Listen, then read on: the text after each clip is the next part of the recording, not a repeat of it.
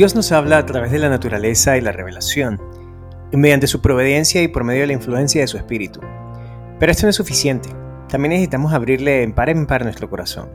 Con el fin de tener vida y energía espirituales debemos tener una relación auténtica con nuestro Padre Celestial. Nuestra mente puede ser atraída hacia Él. Podemos meditar en sus obras, su misericordia, sus bendiciones, pero esto no es, en el sentido pleno de la palabra, estar en comunión con Él. Para poder comunicarnos con Dios, debemos tener algo que decirle acerca de nuestra vida actual. Orar es el acto de abrir nuestro corazón a Dios como un amigo. No es que se necesite esto para que Dios sepa lo que somos, sino con el fin de capacitarnos para recibirnos. La oración no baja a Dios hacia nosotros, sino que nos eleva hasta Él. Cuando Jesús estuvo en la tierra, enseñó a sus discípulos a orar, les enseñó a presentar a Dios sus necesidades diarias y echar toda su solicitud sobre Él. Y la seguridad que les dio de que sus oraciones serían oídas, nos es dada también a nosotros. Jesús mismo, cuando habitó entre los hombres, oraba frecuentemente. Nuestro Salvador se identificó con nuestras necesidades y debilidades y se convirtió en un suplicante, un peticionante, que imploraba de su Padre nuestra provisión, nueva provisión de fuerza para poder avanzar fortalecido para el deber y la prueba. Él es nuestro ejemplo para todas las cosas. Es un hermano en nuestras debilidades, tentado en todo punto así como nosotros, como dice Hebreos 4:5. Pero como ser inmaculado, su naturaleza rehuyó el mal, padeció las luchas y torturas de espíritu en un mundo de pecado. Su humanidad hizo de la oración una necesidad y un privilegio encontraba consuelo y gozo en la comunión con su Padre. Y si el Salvador de los hombres, el Hijo de Dios, sintió la necesidad de orar, cuánto más los débiles mortales manchados por el pecado deberíamos sentir la necesidad de orar con fervor y constancia. Nuestro Padre Celestial espera anhelamente para derramar sobre nosotros la plenitud de sus bendiciones. Es nuestro privilegio beber abundantemente en la fuente de amor infinito. Qué extraño que oremos tan poco Dios está dispuesto y deseoso de oír la oración sincera del más humilde de sus hijos. Sin embargo, hay de nuestra parte mucho desgano manifiesto para presentar nuestras necesidades delante de Dios. ¿Qué pueden pensar los ángeles del cielo de los pobres y desvalidos seres humanos que, sujetos a la tentación, cuando el corazón de amor infinito de Dios se compadece de ellos, presto para darle más de lo que pueden pedir o pensar, sin embargo, oren tan poco y tengan tan poca fe? Los ángeles aman postrarse delante de Dios, aman estar cerca de Él, consideran su mayor gozo estar en comunión con Dios y con todos los hijos de la tierra, que tanto necesitan la ayuda que solo Dios les puede dar, parecen satisfechos caminando sin la luz del Espíritu, sin la compañía de su presencia.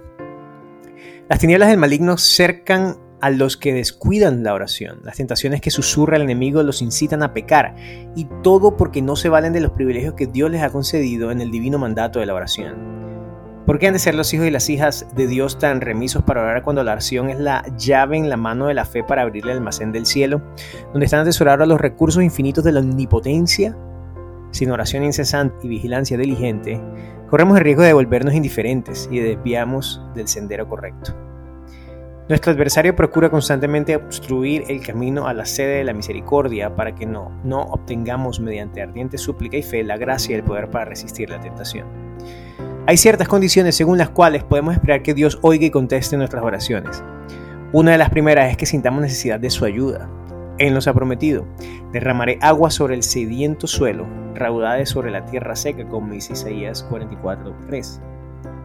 Los que tienen hambre y sed de justicia, los que suspiran por Dios, pueden estar seguros de que serán saciados. El corazón debe estar abierto a la influencia del Espíritu o no se podrá recibir las bendiciones de Dios. Nuestra gran necesidad es en sí mismo un argumento y súplica muy elocuentemente en favor nuestro. Pero se debe buscar al Señor para que haga esas cosas por nosotros. Él dice, pedid y se os dará.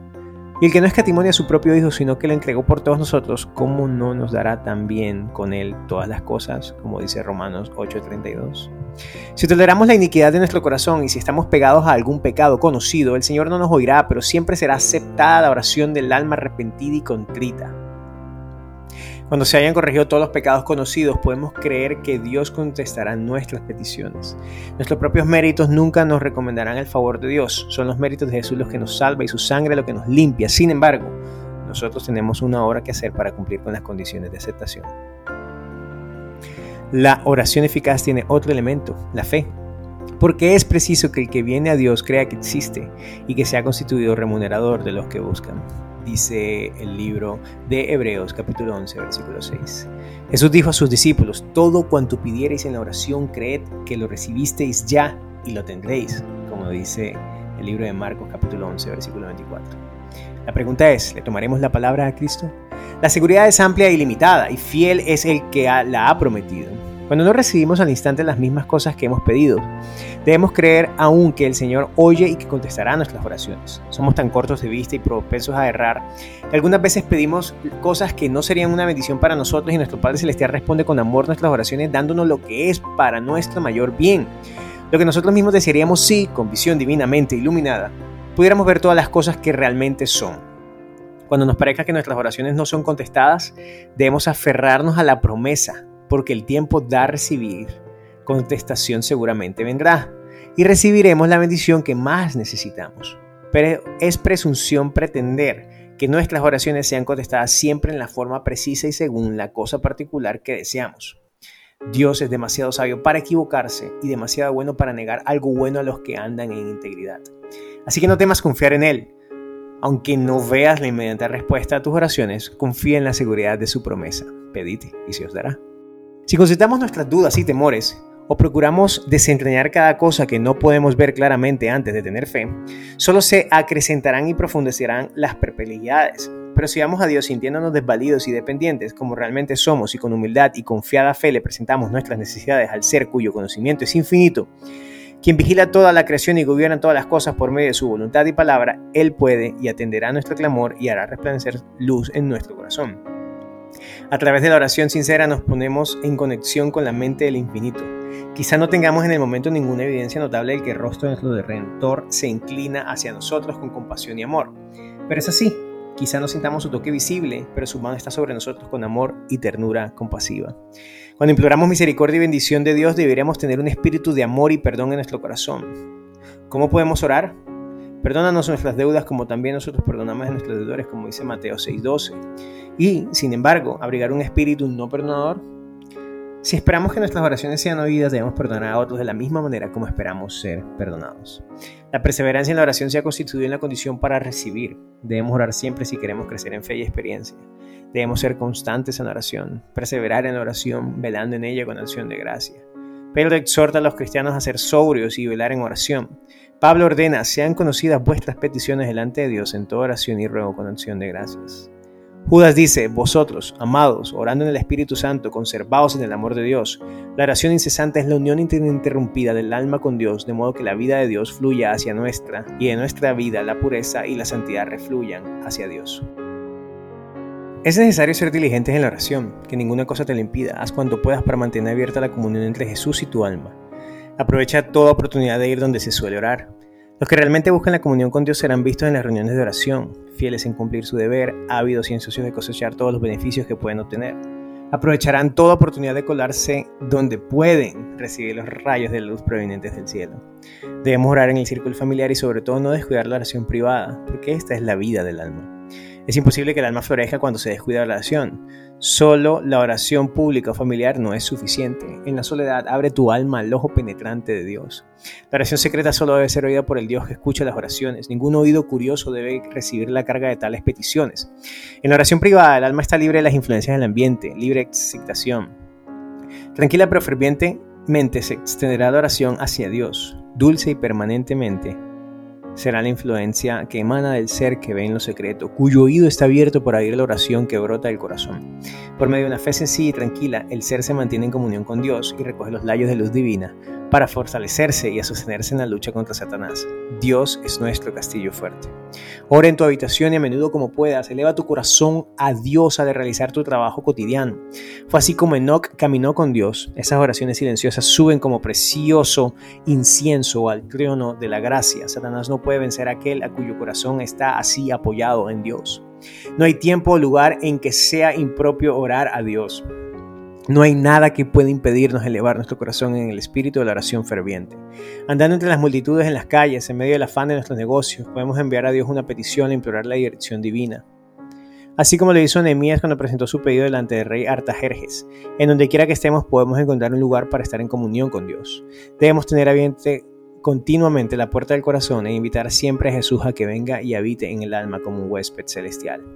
Aunque estemos rodeados de una atmósfera contaminada y corrupta, no necesitamos respirar sus miasmas. Antes bien, podemos vivir en la atmósfera pura del cielo, podemos cerrar la entrada a todas las imaginaciones impuras y a todos los pensamientos profanos, elevando el alma a Dios mediante la oración sincera. Aquellos cuyo corazón está abierto para recibir el apoyo y la bendición de Dios, andarán en una atmósfera más santa que la del mundo y no tendrán constante comunión perdida con el cielo.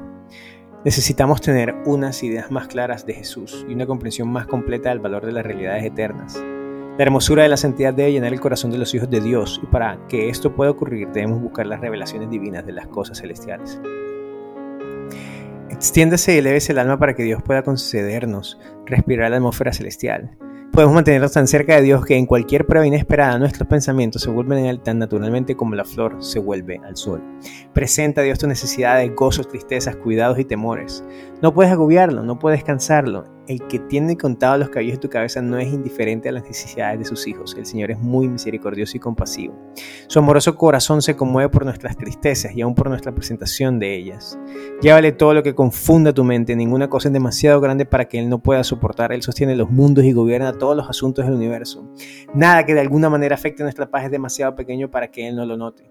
No hay en nuestra experiencia capítulo demasiado oscuro que Él no pueda leer, ni perplejidad tan grande que Él no pueda desenredar. Ninguna calamidad puede acaecer al más pequeño de sus hijos, ninguna ansiedad puede saltar el alma, ningún gozo alegrar, ninguna oración sincera escapar de los labios, sin que nuestro Padre Celestial esté al tanto de ello, sin que tome en ello un interés inmediato. Él sana a los quebrantados de corazón y venda sus heridas. Las relaciones entre Dios y cada alma son tan claras y plenas como si no hubiese otra persona sobre la tierra a quien brindar su cuidado otro ser por el cual hubiera dado a su Hijo amado. Jesús decía, pediréis en mi nombre y no os digo que yo rogaré al Padre por vosotros, pues el Padre mismo os ama, dice Juan capítulo 16, versículo 26 y 27. Yo os elegí a vosotros para que todo lo que pidierais al Padre en mi nombre, Él os se los dé, como dice Juan 15, 16. Pero orar en nombre de Jesús es algo más que una mera mención de su nombre al principio y al fin de una oración. Es orar en la mente y el espíritu de Jesús, a la vez que creemos en sus promesas, confiamos en su gracia y hacemos sus obras. Dios no pretende que algunos de nosotros se hagan ermitaños o monjes, ni que se retiren del mundo para consagrarse a los actos de adoración. La vida debe ser como la vida de Cristo, repartida entre la montaña y la multitud. El que no hace nada más que orar pronto dejará de hacerlo, o sus oraciones llegarán a ser una rutina formal. Cuando los hombres se apartan de la vida social lejos de la esfera del deber cristiano y de llevar su cruz, cuando dejan de trabajar ardentemente por el Maestro, quien trabajaba con ardor por ellos, pierden lo esencial de la oración y ya no tienen incentivos para la devoción. Sus oraciones llegan a ser personales y egoístas, no pueden orar por las necesidades de la humanidad o la extensión del reino de Cristo ni pedir fuerzas para trabajar. Sufrimos una pérdida cuando descuidamos el privilegio de reunirnos para fortalecernos y animarnos mutuamente en el servicio de Dios. Las verdades de su palabra pierden en nuestra mente su vivacidad e importancia. Nuestro corazón deja de ser alumbrado y edificado por la influencia santificadora y declinamos en espiritualidad. En nuestra asociación como cristianos perdemos mucho por falta de simpatía mutua. El que se encierra completamente en sí mismo no está ocupado la posición de Dios que Dios le señaló. El cultivo apropiado en de los elementos sociales y nuestra naturaleza nos hace simpatizar con otro y es un medio para desarrollarnos y fortalecernos en el servicio de Dios. Si los cristianos se juntaran hablando entre ellos del amor de Dios y las preciosas verdades de la redención, sus corazones se robustecerían y se edificarían mutuamente. Aprendamos diariamente más de nuestro Padre Celestial, obteniendo una refrigerante experiencia de su gracia y entonces desearemos hablar de su amor y mientras hacemos esto nuestro propio corazón se calentará y reanimará. Y pensaremos y hablaremos más de Jesús y menos de nosotros mismos, tendremos mucho más de su presencia. Si tan solo pensáramos en Dios tantas veces como tenemos evidencia de su cuidado por nosotros, lo tendríamos siempre presente en nuestros pensamientos y nos deleitaríamos en hablar de Él y alabarlo. Hablamos de las cosas temporales porque tenemos interés en ellas. Hablamos de nuestros amigos porque los amamos, nuestras tristezas y alegrías están ligadas a ellos. Sin embargo, tenemos razones infinitamente mayores para amar a Dios que para amar a nuestros amigos terrenales. Y debería ser la cosa más natural del mundo tenerlo como el primero en todos nuestros pensamientos. Hablar de su bondad y contar de su poder. Los ricos dones que has derramado sobre nosotros no estaban destinados a absorber nuestros pensamientos y amor de tal manera que nada tuviéramos que dar a Dios. Antes bien, debieran hacernos acordar constantemente de Él y por medio de los vínculos de amor y gratitud, unimos a nuestro benefactor celestial. Vivimos demasiado apegados a lo terrenal. Levantemos nuestros ojos hacia la puerta abierta del santuario celestial donde la luz de la gloria de Dios resplandece en el rostro de Cristo, quien puede salvar por completo a los que por medio de Él se acercan a Dios. Necesitamos alabar a Dios por su bondad y sus maravillas para con los hijos de los hombres, como dice el Salmo 107.8. Nuestros ejercicios devocionales no deberían consistir enteramente en pedir y recibir.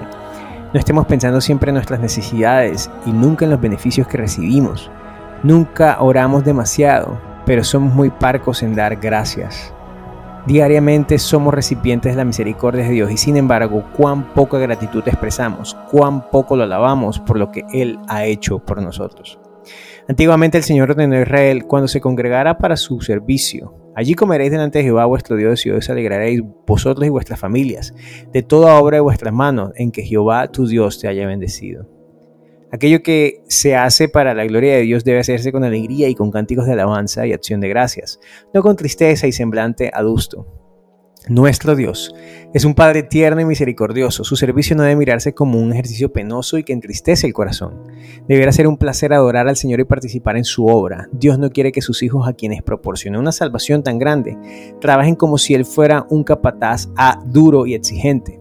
Él es su mejor amigo y cuando lo adoran quiere estar con ellos para bendecirlos y confrontarlos, llenando su corazón de gozo y amor. El Señor desea que sus hijos se consuelen en su servicio y hallen más placer que opresión en su obra. Él desea que quienes van a adorarlo puedan llevarse preciosos pensamientos de su cuidado y amor, para que siempre puedan estar alegres en todas sus ocupaciones diarias y puedan tener gracia para conducirse honesta y fielmente en todas las cosas. Es precioso, juntamos en torno a la cruz de Cristo Cristo y Cristo justificado debería ser el tema de nuestra contemplación, nuestra conversación y nuestra más gozosa emoción. Debiéramos atesorar en nuestros pensamientos todas las bendiciones que recibimos de Dios y damos cuenta de su gran amor. Deberíamos estar prestos a confiar todas las cosas en las manos que fueron clavadas en la cruz por nosotros. El alma puede ascender hasta el cielo en las alas de la alabanza de Dios. Dios es adorado con cánticos y música en las mansiones celestiales y al expresar nuestra gratitud nos aproximamos a la adoración de las huestes celestiales. El que ofrece sacrificio de alabanza me glorificará, como dice el Salmo 50, 23. Presentémonos, pues, con gozo reverente delante de nuestro Creador, con acciones de gracias y voz de melodía. Isaías 51, 3.